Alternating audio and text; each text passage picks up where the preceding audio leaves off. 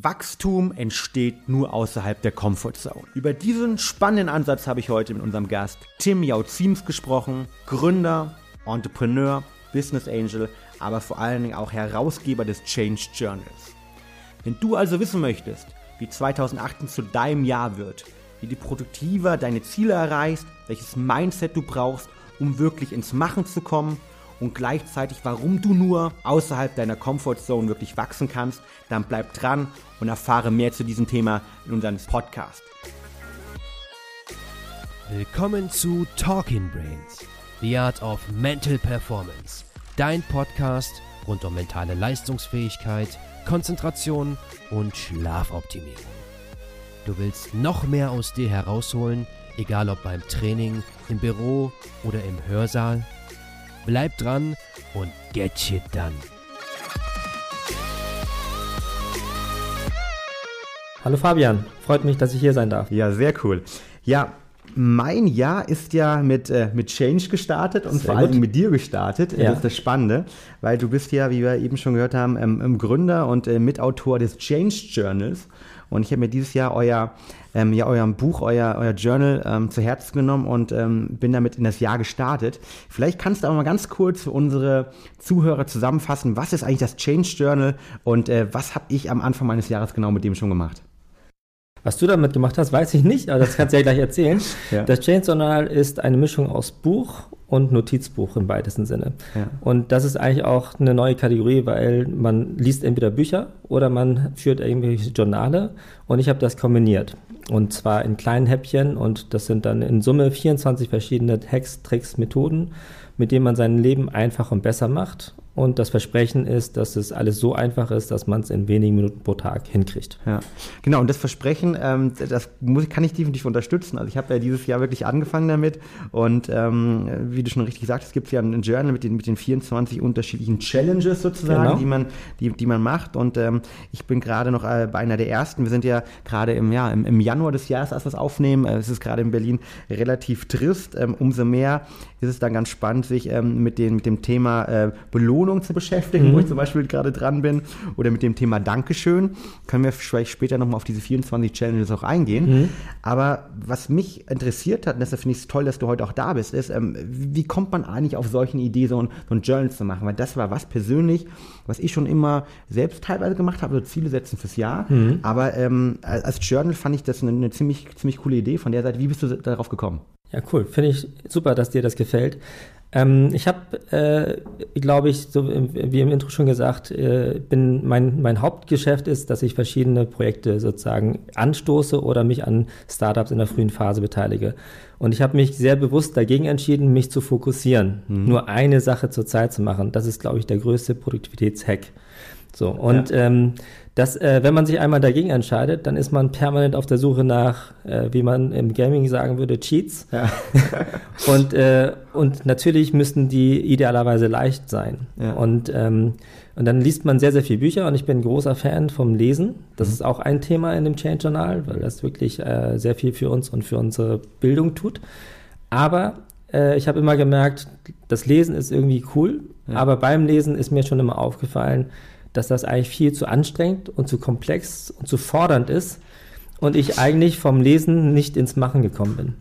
Und das war so der, der Auslöser, wo ich dann irgendwann ähnliche Bücher entdeckt habe. Das war das Five-Minute-Journal, das kennt man vielleicht, mhm. oder ähm, Hallo Klarheit oder Ein guter Plan in Deutschland, die alle sehr erfolgreich sind indem sie eigentlich äh, die Leute zum Machen bekommen, indem sie nicht nur drüber nachdenken und eine Frage beantworten für sich, sondern auch einfach mal schreiben. Und da glaube ich sehr stark daran, deswegen ist es auch ein analoges Buch, dass wir wirklich auch äh, mit äh, Schreiben sehr, sehr viel uns sortieren können, strukturieren können und dadurch auch äh, es uns gelingt, in kleineren Häppchen einfach Dinge zu machen und einfach zu starten. Und das ins Machen kommen ist, glaube ich, so das Allerschwierigste. Und das wollte ich mit dem Change Journal gerne erreichen. Ja, sehr spannend. Ähm, kann ich ja als, Gründer hier von Brain Effect auch nochmal bestätigen und auch meine Erfahrung vor als Unternehmensberater und ähm, auch in anderen Gründungsumfeldern.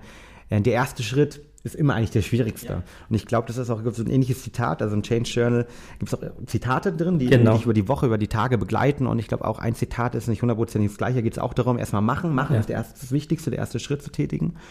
Und wie hast du dich damals motiviert, diesen Schritt dann zu tätigen, so, so ein Buch rauszubringen? Ich meine, du hast als, als Investor, als ähm, Projektmanager, als ähm, viel Erfahrung schon in diesem Bereich, aber äh, war das für dich schwierig, damals den ersten Schritt zu machen, in, ich sag mal, in dieses Projekt oder vielleicht teilweise in diese gewisse Selbstständigkeit auch in diesem Kontext von dem Projekt jetzt auch? Ja, also es war auf jeden Fall ein Prozess, der seine Zeit gebraucht hat. Also ich habe bestimmt zwei, drei Jahre schon so ein bisschen mich äh, mit dem Gedanken beschäftigt, dass ich gerne mal so ein Produkt machen würde. Und das ist auch immer so das, was man ganz häufig erlebt, dass ich auch bei Gründerteams erlebe. Es gibt ganz viele Ideen, die man gerne machen möchte. Und das Machen ist dann tatsächlich das Schwerste. Und, ähm, und dann habe ich zum Glück viele äh, Produkte gefunden, die mich bestätigt haben, dass es einen Bedarf dafür gibt. Und dann ist so ein bisschen wieder mein, mein Instinkt einge sozusagen, äh, hat sich sozusagen gemeldet, dass da vielleicht auch nicht nur ein so ein kleines Liebhaberprojekt entwickelt, sondern dass es auch daraus ein Business werden könnte. Und dann habe ich sozusagen vor ungefähr jetzt anderthalb Jahren äh, gesagt, jetzt mache ich es einfach und äh, habe dann auch äh, ganz stumpf angefangen, ganz viele Ideen zu sammeln und die dann wieder, also vom großen Buchprojekt, es einfach wieder runterzubrechen auf kleine Kapitel. Und dann bin ich relativ schnell auf, äh, über, auf so eine Shortlist gekommen an Themen und die habe ich dann einzeln bearbeitet oder mit Redakteuren bearbeiten lassen, habe dann mir Designer gesucht und habe es dann einfach angefangen und habe dann ungefähr ein Jahr gebraucht, um dann letztendlich dieses von der Idee ich, oder von dem Entschluss, ist es ja eigentlich, die Idee war schon länger da, äh, zu starten, äh, dann letztendlich auch, bis es dann angeliefert wurde. Und das ist, glaube ich, für dann ein Nebenbei-Projekt dann schon ganz gut. Ja, wow, richtig, richtig krass. Und ähm, ich kann selbst oder kenne es selbst ja, die Projekte nebenbei, die man macht, die ja. man mit Herzblut verfolgt, das sind diejenigen, die, ja, die, die richtig Spaß machen, wo man dann auch seine Freizeit in Anführungszeichen für gerne opfert oder die Wochenenden äh, durcharbeitet. Und wenn dann so ein geiles Produkt wie das Change Journal entsteht und das sich dann auch noch verkauft und erfolgreich ja. ist. Ähm, und zum, zum richtigen ähm, Side-Business oder Business wird, dann ist es natürlich umso, umso toller. Und ich glaube auch diese, ja, dieses Framework, das du, das du genannt hast, kann man eigentlich auf viele, viele andere Projekte transferieren. Genau. Also man braucht eins das richtige Mindset, man muss es machen, man muss gucken, wie schaut der Markt eigentlich aus, ähm, man clustert das Problem, bricht es auf kleine Probleme runter, genau. sucht sich Hilfe und dann startet einfach mal mit einer kleineren Version, vielleicht auch eine MVP-Version. Genau. Also es fing auch wirklich so an, dass ich sehr viele der Ideen übersetzt habe. Also viele der Ideen sind wirklich schon etabliert. Ich habe mir nichts Neues ausgedacht im klassischen Sinne. Ich habe auch keine eigene Philosophie, die ich damit sozusagen versuche zu rüberzubringen, sondern es ist mehr eine, eine Art Kuration bestehender etablierter Tricks und Hacks und äh, der, der, die Transferleistung bestand dann darin, das zu übersetzen in Vorlagen. Und die habe ich dann wirklich auch in PowerPoint einfach mal so runtergeskribbelt. ja. Und dann hat das eine Designerin eben hübsch gemacht und, äh, und dann war es plötzlich leicht, ja. weil ich dann auch das nicht alles selber machen musste. Und dadurch ist es natürlich dann auch, äh, hat es dann auch Fahrt aufgenommen. Cool, sehr cool. Du hast gerade darüber gesprochen, dass du viel bei Gründerteams, die du auch betreust oder begleitest, bei dir persönlich, bei deinem Projekt oftmals an diesen Punkt kommt, dass die Leute zwar eine tolle Idee haben, aber dann, wie gesagt, nicht in dieses Machen reinkommen. Das heißt, was, was glaubst du, was braucht man für ein mentales Mindset, um diesen Schritt zu machen? Und kann man, gibt es da vielleicht Möglichkeiten, dieses Mindset auch zu trainieren, dass man in dieses Machen einfach auch kommt? Oh, gute Frage. Ähm, also ich glaube, das Wichtigste ist, ähm, dass man sich äh, ein klares Bild davon verschafft, also anders ausgedrückt auch ein klares Ziel formuliert, warum man das eigentlich machen will. Also ganz viele Sachen fangen aus meiner Sicht mit, dem, mit der verkehrten Motivation an. Also viele Dinge startet man oder starten einige, weil sie sagen, damit wollen sie reich werden. Was aus meiner Sicht jetzt nicht so der, der, die, die, die ähm, authentischste Motivation ist, um Dinge dann auch anzugehen und auch das Tal auszuhalten. Ja. Ähm, denn anfangen kann, können wir alle weil äh, da, das kennen wir auch jetzt gerade im Januar von Neujahrsvorsätzen. Ähm, aber es dann durchzuhalten, das ist dann eigentlich die, äh, da äh, unterscheidet sich dann sozusagen, äh, oder da, da, trennt sich die Spreu vom Weizen, die, die dann wirklich auch äh, bereit sind, dann auch das durchzuboxen, finanziell oder andere Rückschläge in Kauf zu nehmen. Das ist letztendlich äh, wahrscheinlich das Mindset, was dann definiert, ob man den entscheidenden Schritt mehr macht, als alle anderen, die es auch versucht haben. Mhm und ähm, dann auch äh, eine gewisse ähm, Vorstellung darüber hat, welchen Anspruch man dann auch damit realisieren will. Denn das kennen wir auch. Ideen kann man von, ja, ist in Ordnung umgesetzt, bis hin zu exzellent und geil, wie das jemand gemacht hat und dann erkennt man auch die Leidenschaft dahinter. Und das ist natürlich auch ein großer Teil des Mindsets, eben für äh, diese Leidenschaft für ein Thema zu haben. Und dann ergibt sich, glaube ich, sehr viel selbst. Und, äh, und äh, wahrscheinlich ist noch eine dritte Komponente, dass man in der Lage sein muss, eben äh, sich zu organisieren. Denn nur zu wollen hilft nicht. Man muss eben auch die Wege haben und oder, oder die Wege sich ähm, dann auch sozusagen vorbereiten oder Leute fragen oder äh, merken, dass man irgendwo gerade in einer Sackgasse ist, um dann auch sich zu äh, neu zu organisieren und zu sagen, okay, das ist vielleicht ein Brocken, der zu groß ist. Das ist wahrscheinlich ein großes Muster. Oder äh, dass man irgendwo anders Hilfe braucht, um letztendlich dann äh, den entscheidenden Schritt mehr zum Erfolg hinzukriegen. Hm.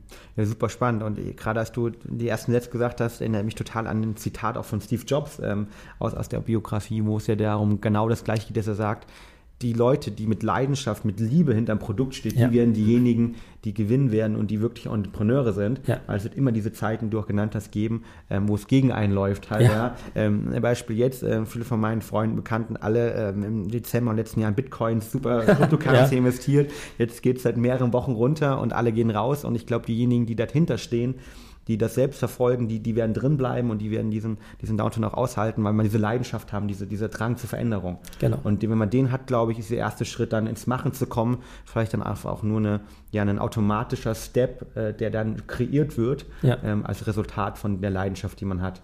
Genau. Super spannend. Du hast eben noch was anderes sehr Spannendes gesagt, wie ich finde, und zwar, dass man sich organisieren muss eigentlich, um den ersten Schritt zu machen, aber auch gleichzeitig um erfolgreich zu sein.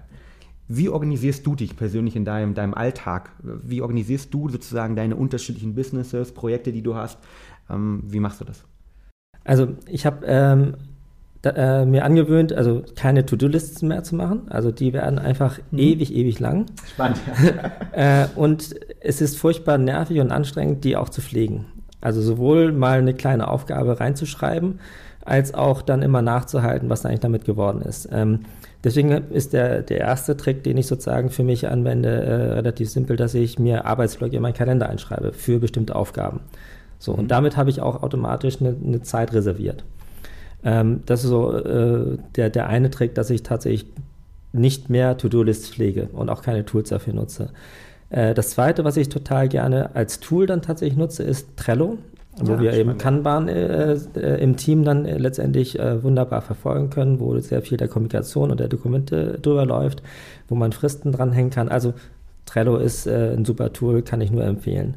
Und das, ähm, und das Dritte, was ich sozusagen für mich äh, festgestellt habe, ist, dass ich sehr gut arbeite in kleinen Sprints. Das ist das, was man im, ähm, im, beim Thema Pomodoro-Technik sozusagen lernt, ähm, dass man in kleinen Häppchen in 25 Minuten ohne Ablenkung. Und das ist eigentlich der wesentliche Trick.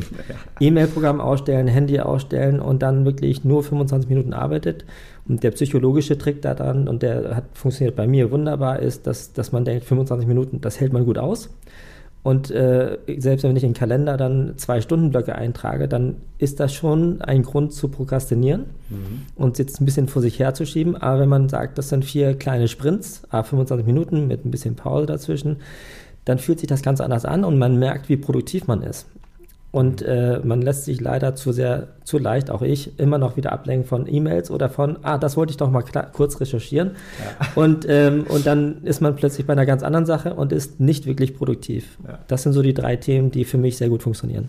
Super, super spannend, ja. Und, und gerade das Thema Ablenkung ist auch was, was mich persönlich die ganze Zeit umtreibt. Also ich versuche auch, ganz genau, was du sagst, eigentlich ähm, versuchen, so Blöcke bei mir reinzumachen. Bei mir sind es leider immer noch die zu großen Blöcke, vielleicht von einer, von einer Stunde. Ich werde die 25 Minuten Sprints auch definitiv heute mal ausprobieren, ja. weil ich eigentlich merke auch, ähm, wie, wie schwierig es ist, nicht abgelenkt zu werden. Das Handy ist ständig an, Kunden rufen an, Mitarbeiter kommen rein, haben Fragen und da wirklich seine Blöcke zu haben, wo man strukturiert Sachen abarbeiten kann, ist, glaube ich, Gold wert. Bei mir sind es morgens zum Beispiel, ich versuche morgens relativ oft zur, ja. jetzt zur Arbeit zu kommen oder spät abends, ja. wo dann ähm, der eine oder andere Mitarbeiter nicht da ist und ich dann teilweise auch immer allein im Büro bin und dann diese Zeit nutze eigentlich, um die Sachen endlich mal abzuarbeiten, weil ich glaube, Ablenkung ist eines der größten Feinde, da hast du vollkommen recht. Ja. Und das ist ähm, ein sehr, sehr wichtiges Punkt. Also da, um das mal zusammenzufassen, ähm, strukturieren. Ja? Mhm. Das ist, glaube ich, ein wichtiger Punkt. Du hast erzählt, was ich super spannend finde, keine To-Do-Listen.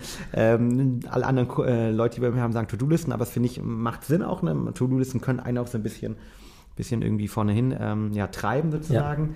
Trello, super spannend. Wir haben auch Trello bis jetzt im Unternehmen genutzt. Ah, haben jetzt gerade an Asana ähm, um, ähm, ja, gewechselt sozusagen. Ja, ist auch Kanban, ja, genau. ja auch Kanban ist und haben auch wichtig, gerade wir haben gerade eine kleine Tour durchs Office gemacht. Ja, genau. Und haben uns aus so einem analogen Space, wo wir nur die ganz großen Sachen wirklich auf so eine riesige schwarze Wand ja. ähm, mit Kreide draufschreiben und Post-its drauf, und damit jeder auch sieht, okay, das sind die Hauptprojekte. Und dann das Thema Ablenkung ist, glaube ich, ähm, auf jeden Fall irgendein goldwerter Tipp. Sehr, sehr geil. Genau, vielleicht nur zum Thema Ablenkung. Oft äh, würde ich, äh, denkt man, dass man sich beschützen muss vor externen Ablenkungen, wie du gerade gesagt hast, Mitarbeiter, Kunden oder so weiter. Aber noch wichtiger ist es oft, sich selber eben zu disziplinieren. Und das ist eben furchtbar schwer, wenn man es versucht, über einen ganzen Tag irgendwie zu machen. Deswegen sind kleine Einheiten total wertvoll das kriegt man eigentlich, oder das kriegt eigentlich jeder hin. Hm, okay, und dann hast du komplett das Handy aus und genau. ähm, machst und es E-Mail-Programm ist äh, off sozusagen und das gibt keinen Ping und keine Ablenkung, wo ich das Gefühl habe, oh, jetzt verpasse ich was oder ich muss mal was checken. Ähm, was man ja auch gerne macht. Man, man nimmt ja jede Ablenkung gerne an und dann äh, ist man plötzlich ganz woanders. Ja. Aber genau, äh, vielleicht da auch nochmal, ähm, ganz wichtig ist es dann auch nicht irgendwie äh, zu, zu denken, dass das die Allheil, äh, das Allheilmittel ist. Mhm. Also nicht äh, den ganzen Tag in 25 äh, Minuten Slots, das ist nicht realistisch. Also ich gehe eher von zwei, drei Einheiten aus, die man dann plant und der Rest ist dann tatsächlich schon auch reaktiv. Das ist einfach die Realität. Mhm, das stimmt natürlich.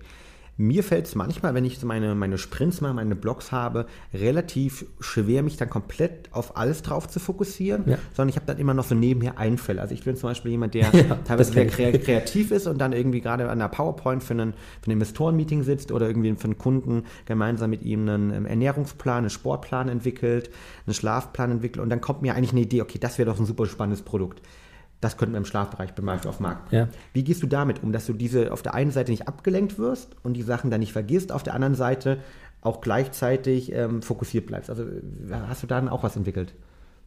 Also ich kenne das, das genau, ich ja. kenne das, also ich kenne das sehr gut, bin auch ähnlich gestrickt dann wahrscheinlich. Bin ich ja beruhigt, ich der Einzige bin.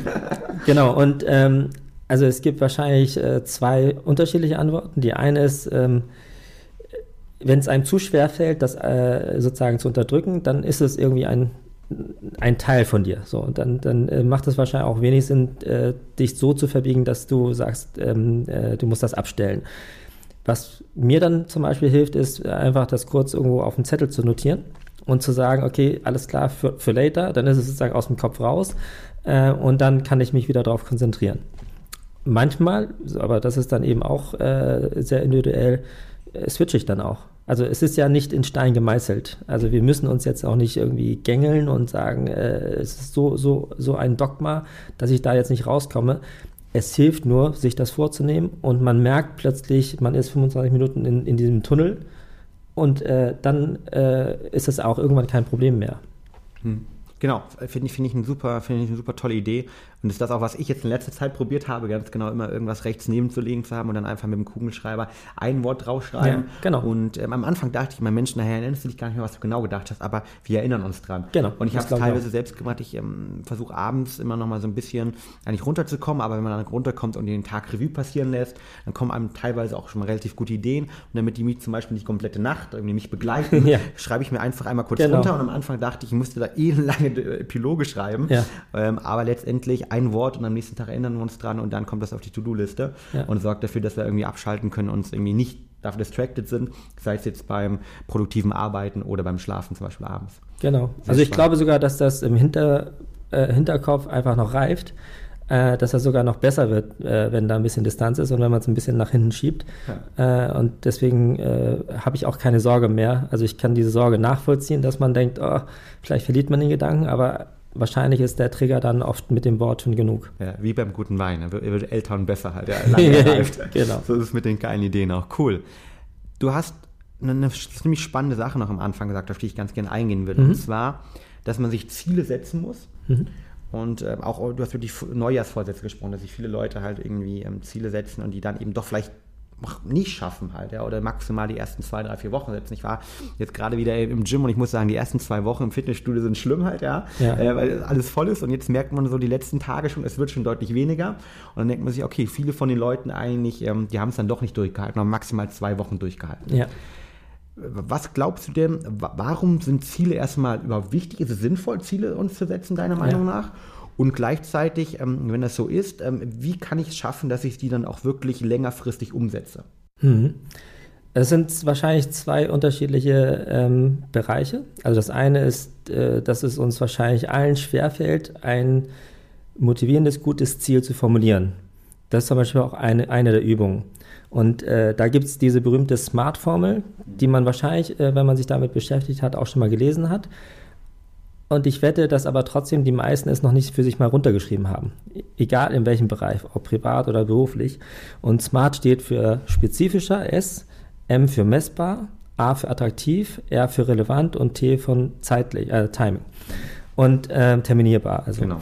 Und äh, wenn das, was man formuliert, diese Komponenten äh, beinhaltet, dann ist es eine sehr, sehr präzise Anleitung. Und dadurch wird sie auch viel prägnanter. Und dadurch, äh, dass man letztendlich all diese Komponenten auch hinter, überprüfen muss, ob das in dieser Zielformulierung drin ist, ähm, hat man automatisch schon sehr, sehr viele Dinge runtergebrochen. Denn wenn man zum Beispiel über das Thema messbarer geht, äh, dann muss man sich eben, äh, dann ist es nicht, ich will äh, am Anfang des Jahres, ich will abnehmen, sondern ich will meinetwegen 10 Kilo abnehmen oder 5, weil es vielleicht realistischer ist. Da haben wir das, äh, das eher, oder relevanter, genau. Ja. Ähm, und deswegen ähm, ist das so der erste Teil, wo man, glaube ich, schon sehr, sehr viel Vorarbeit leisten kann. Ähm, wie äh, das Beispiel, äh, wenn du in ein Restaurant gehst und sagst, ich will Pizza, äh, dann hast du, kriegst du vielleicht eine Pizza, die dir nicht schmeckt. Aber je genauer du weißt, was dir schmeckt und je genauer du das briefen kannst, desto höher wird die Wahrscheinlichkeit sein, dass du happy bist. So, außer sie machen schlechte Pizza. Egal, wie du sie bestellst. Ja, so. Ja. Ähm, und das, das ist immer so ein ganz, ganz einfaches und gutes Bild, was, glaube ich, viele äh, verkehrt machen, wenn sie bei der Zielformulierung sind. Und das, der zweite Teil ist, wie kann man eigentlich dann bei diesen Zielen auch oder bei der Umsetzung dieser Ziele bleiben? Und da ist, glaube ich, ähm, der größte Hebel, dass, dass man sich eben nicht zu viel vornimmt.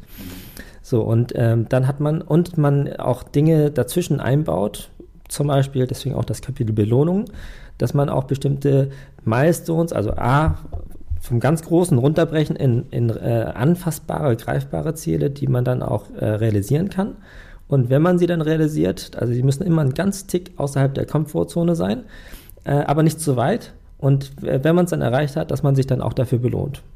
So tickt der Mensch aus meiner Sicht. Äh, ich glaube, das kennen wir alle, dass das einfach eine Motivation ist, die dann einfach das letzte Quäntchen nochmal äh, sozusagen bewirkt, um letztendlich dann auch die Ziele, auch das Große zu erreichen. Und dann kommt eins zum anderen und dann, glaube ich, ist das schon mal ein ganz gutes Muster, was man sich angewöhnen kann.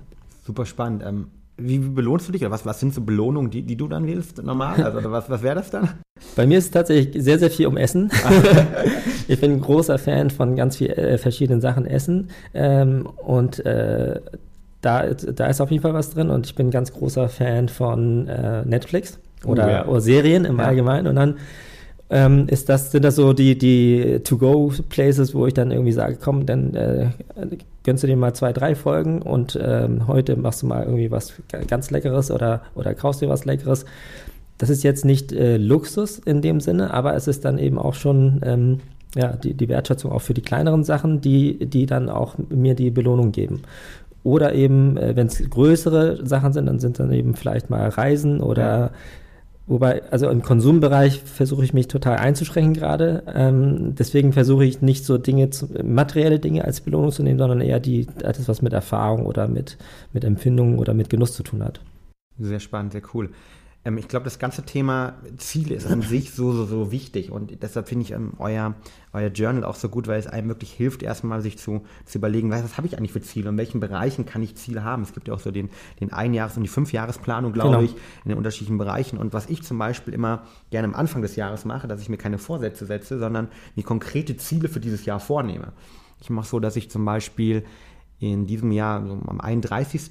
des Jahres, mir überlege, okay, in welchen Bereichen persönlich, Mhm, genau. ja, dann natürlich ähm, beruflichen Kontext und dann lernen, also ich definiere bewusst nochmal so lernen, was ich eigentlich Ah, erleben möchte, lernen Mhm. möchte ja, und äh, definiere mir dann drei Ziele, ja, also von denen dieser, dieser ähm, über drei Punkte, drei Unterziele, die ich dann irgendwie nach der Smartformel auch teilweise reinmache. Da bist du schon vorbildlich. Ja, genau, und ganz, ganz, ganz wichtig. Und was ich ganz spannend finde, sie auch so formuliere schon, als ob ich sie am Ende des Jahres erreicht habe. Mhm. Also am Ende des Jahres habe ich zum Beispiel, habe ich jetzt nicht vorgenommen, aber dein, dein Beispiel aufzunehmen, fünf Kilo abgenommen, oder zehn Kilo abgenommen Ja. und habe jetzt irgendwie, was weiß ich, ein Sixpack äh, bekommen, könnte ein Ziel sein. Bei mir war es eher ähm, dieses Jahr was anderes. Ich bin beruflich was vorgenommen habe, hier mit unserem Unternehmen natürlich, aber auch privat eine gute Freundin von mir, die jetzt Schauspielunterricht gibt und so ihre Schauspielerfahrung sehr stark auf so für Manager, für, Ah. für Speaker transferiert und die, diese, diese Übung transferiert und bei der zum Beispiel einen, einen längeren Kurs zu machen, das ist mir dieses Jahr auch vorgenommen Ja. und äh, gleichzeitig Pilotenschein anzufangen. Das sind Wow. so meine beiden großen Ziele des Jahres. Gucken wir mal, ob ich sie hinbekomme. Ja. Aber ähm, das habe ich dann so wirklich formuliert, als ob ich schon erreicht hätte. Ja. Und das Ganze ist auch natürlich immer äh, scientific gebackt. Also die Harvard School, ähm, Business School hat, glaube ich, in den 70er, 80er mal diese extrem spannende Studie rausgebracht, wo sie nach äh, Absolventen nach dem MBA gefragt haben, was sind eigentlich eure Ziele für die nächsten 5, 10, 15 Jahre? Ja. Und diejenigen, die gar keine Ziele hatten, die, ähm, die gab es eine Gruppe, dann gab es die zweite Gruppe mit denjenigen, die relativ klar waren, die mit ihren Freunden etc. über ihre Ziele gesprochen haben, die in ihrem Kopf drin war. Und dann gab es die dritte Gruppe, am wenigsten natürlich, ich glaube zwei bis drei Prozent der Leute nur, die das Ziel irgendwo mal runtergeschrieben hatten. Sei es im Journal wie bei euch oder sie immer irgendeine E-Mail artikuliert hatten oder ähm, wo auch immer runtergeschrieben haben, einen Brief an sich selbst. Und äh, man hat die dann über mehrere Jahre begleitet. Natürlich irgendwie, man, man guckt sich meistens finanziell an, das ist natürlich nur ein Indikator, aber Ja. finanziell kann man halt messen, relativ einfach.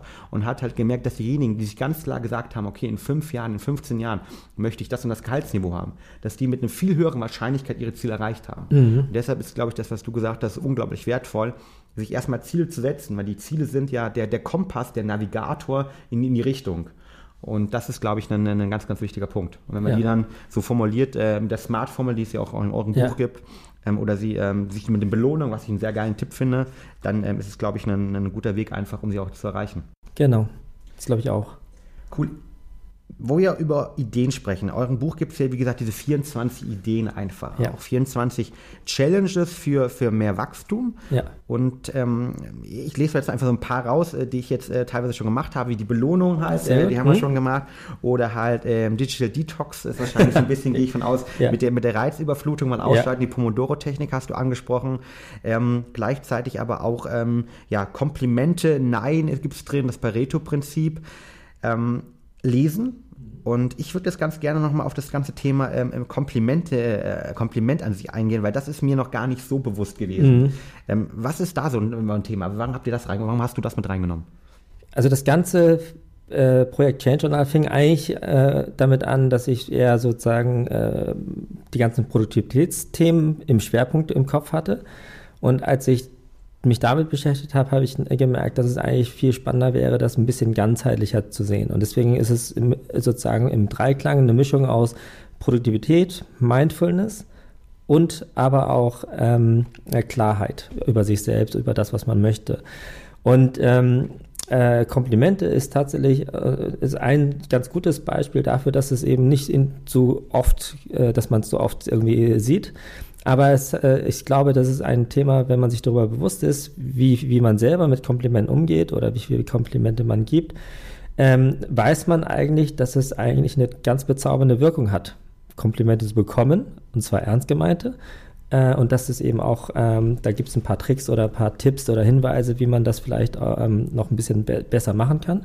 Ähm, und äh, wie man letztendlich auch welche gibt. So, und ähm, das ist, glaube ich, eine, eine, eine Komponente im Umgang miteinander, die total helfen kann. Äh, auch für sich selbst eben äh, bewusster zu sein. Denn plötzlich muss man ein bisschen mehr darauf achten, was man eigentlich so nett und toll findet, ohne dass das komisch rüberkommt. Was immer ein bisschen die Gefahr von Komplimenten auch sein kann. Und ähm, ich glaube, das ist äh, ein ganz, ganz äh, subtiler aber und banaler oder scheinbar banaler Trick. Und da ist Trick nicht, nicht äh, negativ gemeint, äh, um einfach ein bisschen anders äh, sozusagen äh, unsere Mitmenschen zu sehen oder das, was sie machen. Und ähm, einen, einen Sinn dafür zu entwickeln, wie, wie, wie man eigentlich sehr, sehr einfach mit wenigen Worten Leuten Freude machen kann oder auch Freude bekommen kann. Und ich glaube, dass das auch ansteckend ist, äh, dass wenn, wenn irgendjemand im Umfeld äh, äh, wirklich schöne und treffende Komplimente gibt, ja. dann ist man auf der, als, auf, auf der Empfängerseite vielleicht auch irgendwie motiviert ja. zu sagen, hey, ich achte auch mal ein bisschen drauf, ne, wie das, ob ich das irgendwie mal an der passenden Stelle machen kann. Und wie bei vielen, auch wenn es am Anfang vielleicht ein bisschen komisch vorkommt, ist das auch eine Übungssache. Und je öfter man das macht, und so ist es eben aufgebaut, dass man so ein bisschen für sich trackt, habe ich eigentlich heute schon mal Komplimente ge gegeben oder bekommen und kann man das ein bisschen steigern und in welche Richtung. Und dieses Bewusstsein, das alleine ist, glaube ich, schon genug. Und ohne dass man es jetzt übertreiben muss. Spannend auch, auch dort wieder ähm, ich glaube, das Thema Komplimente ist ja auch so ein Thema, so ein positives Mindset oder eingebunden genau. in diesem ganzen Theorie-Thema genau. positiven Mindset. Und ich bin ein unglaublicher Freund von dem Thema Visualisierung und positives Mindset zu haben, weil ja. ich glaube einfach, die, die Welt dort draußen, ähm, wir bekommen immer das zurück, irgendwie, was man sendet. Und wenn man positiv durch Leben geht, Komplimente gibt, ähm, einfach die, die, schönen, die kleinen, schönen Kleinigkeiten, wie du gesagt genau. hast, auch im Leben siehst, ähm, sei es jetzt irgendwie ein toller Morgen halt, oder dass irgendwie das Wetter endlich mal in Berlin ja. äh, gut wird und nicht so trist ist wie jetzt und sich darüber freut, ähm, dann, dann, geht man einfach viel, viel positiver an viel andere Sachen ran. Was, glaube ich, eine wichtige Mindset-Thematik ist und was, ähm, um jetzt mal das Wort Framing reinzubringen mhm. aus dem NLP-Bereich, natürlich extrem spannend ist, weil ich dann alles in diesem Kontext eher sehe. Und wenn ich halt natürlich als Chef zum Beispiel ähm, morgens zu den Leuten gehe und sage, Mensch, ähm, das war gestern bei so ein richtig cooles Projekt oder eine richtig coole Präsentation von dir, dann ist das nicht nur motivierend, sondern sorgt das insgesamt natürlich auch für, einen, für eine ganz, ganz andere Stimmung im Unternehmen. Genau. Von der Seite ist das eine Sache, die ich auch erst am Anfang gelesen habe und dachte mir, okay, spannend. Ja. Und jetzt nach deiner Erklärung, ich habe sie noch nicht gemacht, bin noch nicht angekommen bei ja. 10, aber ähm, finde ich äh, unglaublich sinnvoll und äh, zahlt natürlich auf das ganze Thema positive Mindset unglaublich ein. Total. Und man unterschätzt eben, dass äh, in dem Moment, und das ist bei vielen, auch bei Digital Detox, äh, geht es auch in diesem Buch, und das ist auch das, was ich versucht habe, in der Tonalität rüberzubringen, nicht im Sinne von, äh, du gibst keine Probleme, du bist doof, du musst dich verändern, ja. sondern einfach nur das Bewusstsein zu schaffen dafür, dass man vielleicht dort mal hinguckt und einfach mal ein bisschen checkt, ob man Komplimente gegeben hat, wie viel, ob es vielleicht mehr sein könnte. Das ist, glaube ich, schon ein ganz, ganz wichtiger Schritt, ähm, um dann auch darauf reagieren zu können. Und wenn man nicht darauf reagieren will und sich dabei doof fühlt, dann ist es vielleicht auch nicht das Passende. Oder man versucht es irgendwann später nochmal. Ja, extrem cool, cool. Eine, eine Thematik, die, die noch drin ist, die natürlich auch sehr nah an dem ist, was wir irgendwie als ähm, mentale Biohacking Company, als, als, als ähm, Nutrition Performance Food Company machen, ist das Thema Biorhythmus. Ja. Biorhythmus und äh, die Auswirkung des Biorhythmus auf unsere Produktivität. Ja. Erklär doch mal dazu was. Wie, wie, wie hast du das äh, gemeint? Ja, also ich glaube, dass äh, ich habe mich, oder ich glaube, mich erinnern zu können, dass äh, in den 80ern das Thema Biorhythmus schon mal ganz hoch war. So, und, ähm, und dort gab es sehr, sehr komplizierte Diagramme und diverse Auswertungen und Tests, die man machen konnte, um so ein bisschen zu bestimmen, vereinfacht ausgedrückt, bist du ein Morgenmensch oder ein Abendmensch? Äh, das ist das, was die Menschen irgendwie dann noch ähm, sich äh, merken konnten. Und äh, ich glaube, dass wir unterbewusst alle wissen, dass wir eigentlich oder dass unser Körper uns eigentlich äh, relativ gut sagt, wann er eigentlich besonders produktiv ist und dass das ein relativ eigentlich ein relativ gutes Muster ergibt, was man letztendlich ähm, äh, auch berücksichtigen sollte. Und ähm, das, was ich in dem Buch letztendlich mache, ist einmal zu beschreiben, was es eigentlich bedeutet, dass der Körper uns Signale gibt und dass es bestimmte Zeiten gibt, wo unser Körper dann eben nicht ganz so konzentrationsfähig ist und nicht ganz so produktiv dann für einige Aufgaben ist. Und, äh, was sind deswegen, das für Zeiten? Also ähm, kannst du das Platz äh, einfach sagen oder ist das bei jedem Mensch unterschiedlich? Genau, das äh, ist bei jedem Menschen unterschiedlich und, ähm, und das ist dann auch der zweite Teil neben der eigentlichen Beschreibung des Biorhythmus, was es ist und warum es so wichtig sein kann, ist, sind dann tatsächlich ähm, äh, Transparenzseiten, wo man dann wirklich die Arbeitsslots mal für eine Woche lang tracken kann. Und dann gibt es so Spalten, in denen man eintragen kann, in diesen Slots war ich produktiv oder nicht produktiv und das ist dann tatsächlich ähm, äh, sehr individuell Und ähm, dadurch, dass es Transparenzseiten sind äh, und man die sozusagen am Ende einer Woche dann äh, übereinander legen kann oder die sind, liegen übereinander, sieht man so ein bisschen äh, so, so kleine Cluster an Kreuzchen. Mhm. Und da würde man dann relativ schnell, wahrscheinlich schon nach einer Woche, herausfinden, dass man vielleicht eher äh, in, am Nachmittag äh, ein kleines Tief hat oder meistens auch nach dem äh, Mittagessen, wenn unser äh, Kreislauf sozusagen im Magen sozusagen arbeitet. Ähm, und man dann in der Zeit lieber keine besonders anspruchsvollen Themen machen sollte. Und dann eher die, wie ich immer gerne sage, Dulli-Arbeiten, wo man einfach nur abarbeiten muss. Ähm, während ja. die Zeiten, wo man merkt, hey, da war man im Schnitt immer viel, viel heller, wacher und konzentrierter, dass man dann eben äh, Konzept äh, oder Pitch-Präsentation bei dir oder wichtige Meetings, dass man versucht eher diese Zeitslots dann dafür zu nehmen, weil man dann mit einer höheren Wahrscheinlichkeit einfach viel besser performt. Und, ähm, und das äh, wissen tatsächlich relativ wenig Menschen über sich. Sie ahnen so ein bisschen, dass sie vielleicht morgens noch nicht ganz so fit sind oder äh, dass es nachts irgendwie besonders gut geht, aber manchmal liegt es auch ganz da, äh, stark daran, dass sie nicht mehr abgelenkt sind mhm. und dann einfach arbeiten können. Also wie du es vorhin auch gesagt hast, muss nicht automatisch heißen, dass dein Körper das auch so ist. Richtig. Und, und, gerade mit dem Körper, wir beschäftigen uns ja sehr stark mit diesen hormonellen Strukturen, ja. auch hier ähm, in unserem Produktteam, in unserem Ärzteteam. Und äh, da ist es so, ähm, dass, ähm, was ja auch, glaube ich, bei, bei, euch im Change Channel vorkommt, dass der Körper halt immer diese 90 bis 120 Minuten Biorhythmen hat. Also ja. Mikrorhythmen, die während des Tages ablaufen, genau. die sehr stark hormonell auch bedingt sind, die irgendwie auch durch das Licht zum Beispiel indoxiert werden. Und was der Fall ähm, normal bei uns eigentlich ist, dass wir morgens zum Beispiel, das heißt, ähm, der, das Stresshormon Cortisol, das ja. wir alle kennen, was so ein bisschen negativ eigentlich ähm, ähm, aktuell in den Medien rumgeistert, aber eigentlich super, super positiv ist. Erstmal, wenn es nicht langfristig da ist, weil es uns zum Beispiel ermöglicht, dass wir uns konzentrieren können, ja. dass wir ein bisschen fokussierter sind oder ähm, dass wir letztendlich die, die Sachen, die wir umsetzen wollen, auch wirklich umsetzen, ja. ist zum Beispiel morgens zwischen 8 und 10 Uhr am höchsten halt, mhm. in seinem natürlichen Rhythmus, wenn man einen natürlichen Rhythmus lebt. Genau. Und ähm, das zum Beispiel auszunutzen, habe ich jetzt äh, versucht, bei mir umzusetzen. Ja, super. Das heißt, ich versuche jeden Morgen sehr, sehr früh aufzustehen, um halt diese, dieses Hoch, das ich habe, von, von 8 bis 10 Uhr auch zu nutzen, an der mhm. Arbeit zu nutzen, hier zu sein. Ähm, das mit deinem Tipp des Blockens kombinieren, ja. also sozusagen dort irgendwie für andere Leute nicht erreichbar zu sein. Zumindest um, ein Teil. Ein Teil halt, ja. ne, um das wirklich abzuarbeiten, meine Thematiken. Und das hilft mir, dieses natürliche High, das ich habe, mitzunehmen. Ja. Und ähm, ja, du, ihr habt so ein schönes Zitat drin, ich zitiere mal gerade, dein Körper weiß am besten, wann du am produktivsten bist. Und das habe ich gelernt für mich, dass es für mich die produktivste Zeit ist, wenn ich nach meinem natürlichen Rhythmus lebe, mhm. welcher halt ist, dass ich dieses natürliche High, das der Körper uns einfach morgens gibt, ausnutze und das irgendwie nicht verschlafe und gleichzeitig das zweite High, das wir nochmal gegen gegen ähm, so, so einen Nachmittag kurz haben. Ja. Das versuche auch nochmal zu nutzen, während ich jetzt nicht der Abendtyp bin, der ähm, sozusagen dort mega, mega konzentriert ist, sondern ja. manchmal muss ich es machen. Und das genau. ist der genau. Punkt, den du gesagt hast, weil ich dann einfach am wenigsten irgendwie distracted bin. Genau. Aber das ist nicht da, wo mein Körper zumindest am produktivsten ist. Ja. Und diese Rhythmen mitzunehmen, ähm, diese 90 bis 120 Minuten und danach auch eine Regenerationsphase zu nehmen, was ja auch irgendwie ein großer Teil ähm, eurer Philosophie ist, ist, glaube ich, ex extrem wichtig und spannend einfach auch. Genau.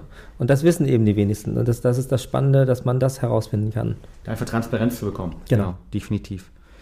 Als letzten Punkt würde ich ganz gerne nochmal auf eine Sache eingehen, und zwar die Comfort Zone. Das ja auch ein Thema für euch ist, ja, ja, aber auch ein Thema ist, mit dem ich mich extrem viel beschäftige.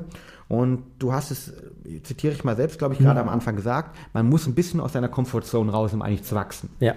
Lass uns da mal drauf noch ein bisschen näher drauf eingehen. Warum müssen wir eigentlich uns ein bisschen überfordern, mhm. um eigentlich wachsen zu können, um Change zu kreieren. Oh, warum genau? Das ist. Äh Oder warum glaubst du, ist es, ist, es, ist es wichtig eigentlich auch? Ja, genau. Also ich glaube, die Comfortzone ist ein sehr, sehr guter Schutzmechanismus, um auch keine Risiken einzugehen, um sich nicht zu überfordern.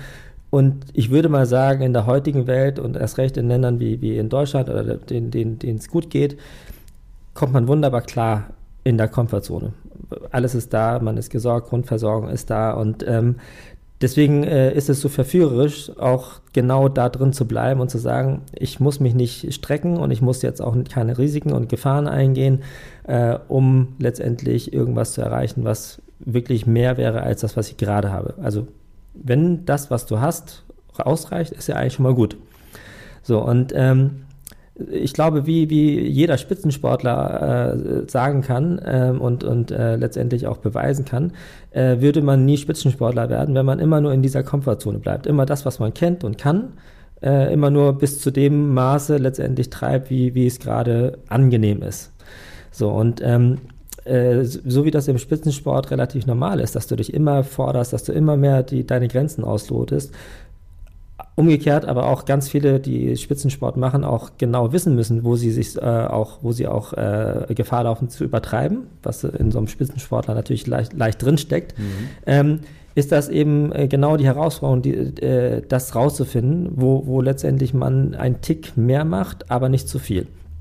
Und ähm, wenn man das eben überträgt, und das glaube ich, kann man auf alle Bereiche übertragen, im privaten, im beruflichen, ähm, äh, wird es, äh, ist es logisch, dass man eigentlich sich immer ein bisschen selber herausfordern muss und ich glaube auch, dass, äh, dass es genau das, was eben die, die Bestätigung von Spitzensportlern letztendlich ist, indem sie ein Match gewinnen oder einen neuen Rekord brechen oder äh, sich selber übertreffen. Das ist ja meistens schon genug. Mhm. Ähm, ja. Gerade wenn man Weltspitze ist. ähm, stimmt, ja. Dann ist das, glaube ich, ein, ähm, ein unglaublich, äh, da sind wir wieder beim Thema Belohnung, eine unglaublich gute Belohnung für sich selbst, für das Selbstbewusstsein um letztendlich dann ähm, äh, eine Bestätigung zu bekommen, dass man es kann, A, und dass es danach äh, dann eben Endorphine auch ausgeschüttet werden, die einem wieder sagen, wow, das, man kriegt ein High-Gefühl, man hat es geschafft, sich zu, selber zu überwinden und einen Erfolg hinzukriegen.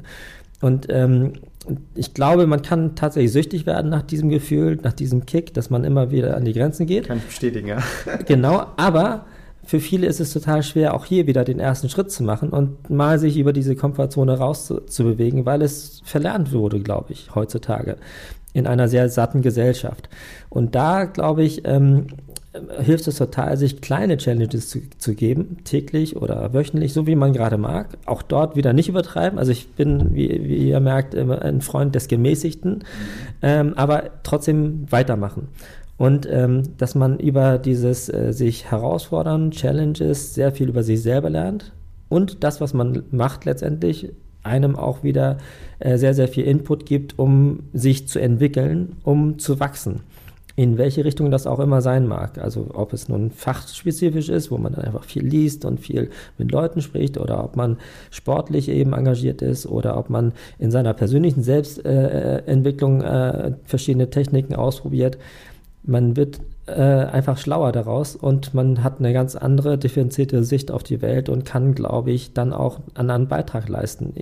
Egal ob privat oder beruflich, ob kommerziell oder gemeinnützig ist, äh, das, äh, da, da gibt es ja keinerlei Wertung, sondern ähm, ich glaube ganz fest daran, dass das für jeden äh, machbar ist und dass man den Spaß entdecken kann, wenn man sich nicht verhebt mit ja. zu großen Brocken, die man eben nicht hinkriegt, die einen dann wieder bestätigen, in dem habe ich es doch vorher gewusst, äh, schaffe ich nicht und dann schafft man es nicht, dann ist es eben auch eine äh, klassische Self-Fulfilling Prophecy, die dann auch einen bestätigt, dann nicht die Komfortzone zu verlassen. Spannend, also kann, kann ich dir super nur äh, zustimmen, weil ich glaube, eins der Mantren, die ich auch damals bei mir im, im Leistungsspitzensport gelernt habe, ist, dass Wachstum wirklich nur außerhalb dieser Komfortzone entsteht. Ja. Und deshalb musste ich sehr, sehr gerade lachen und schmunzeln, als das sportliche Beispiel genannt hast. Ja. Genau, Sportler wissen es halt einfach ja. auch.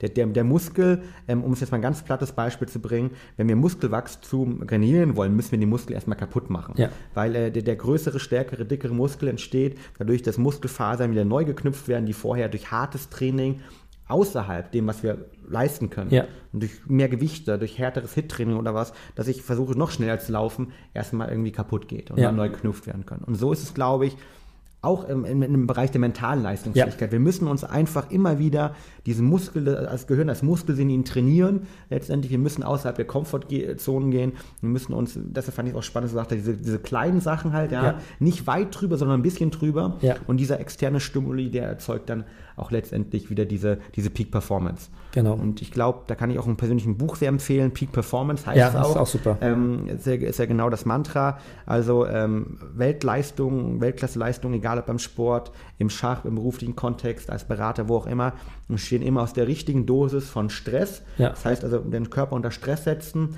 ihm neue Herausforderungen geben und gleichzeitig die nötige Regeneration, die sich dann auch wieder anschließen muss, weil der Muskel wächst gleichzeitig nur in den Ruhephasen auch wieder. Ja. Und so ist auch mit unser Gehirn. Und deshalb, ähm, ja, ist das, glaube ich, ein super, super spannendes Abschluss irgendwie auch äh, für unseren äh, extrem geilen Podcast. Ähm, bevor wir aber zu dem letzten Punkt kommen, nochmal, du hast Lesen angesprochen. Deshalb ja. ähm, hau doch mal irgendwie noch mal zwei, drei geile ähm, Buchtipps raus, so deiner Meinung nach, wo du äh, was gelernt hast, die dich vielleicht auch für das Buch inspiriert hier haben. Was sind, hast du so zwei, drei Buchtipps für uns, wenn man sich das ganze Thema noch weiter interessiert? Genau, also ein Thema, was ich super spannend fand, was auch vielen meiner Freunde hilft oder geholfen hat, war äh, Now Discover Your Strengths. Ja.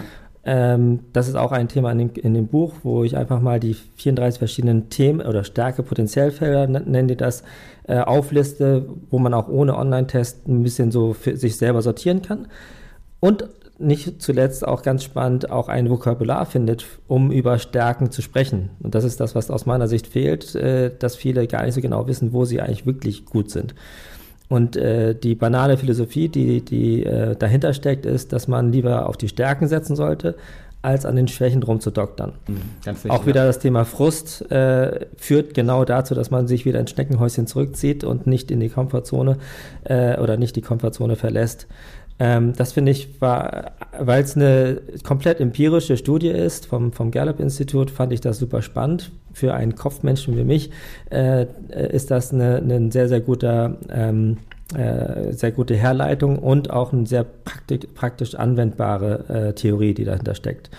Und ähm, was ich ansonsten empfehlen kann, ist äh, definitiv ähm, jetzt im, im äh, beruflichen Kontext eher, ist äh, Rework von mhm. den Machern von äh, Basecamp und äh, 37 Signals, die eigentlich, wenn man so will, so ein bisschen das äh, Lean Startup Design Thinking Konzept schon vorher beschrieben haben. Sehr plastisch, äh, sind sehr gute Anekdoten drin, lässt sich schnell und gut durchlesen. Macht total viel Sinn, wenn man Produkte baut. Äh, und da ist zum Beispiel auch eine der wichtigsten Learnings daraus, dass man äh, lernen muss, Nein zu sagen zu oh, ganz ja. vielen Kundenwünschen. Ja. ja.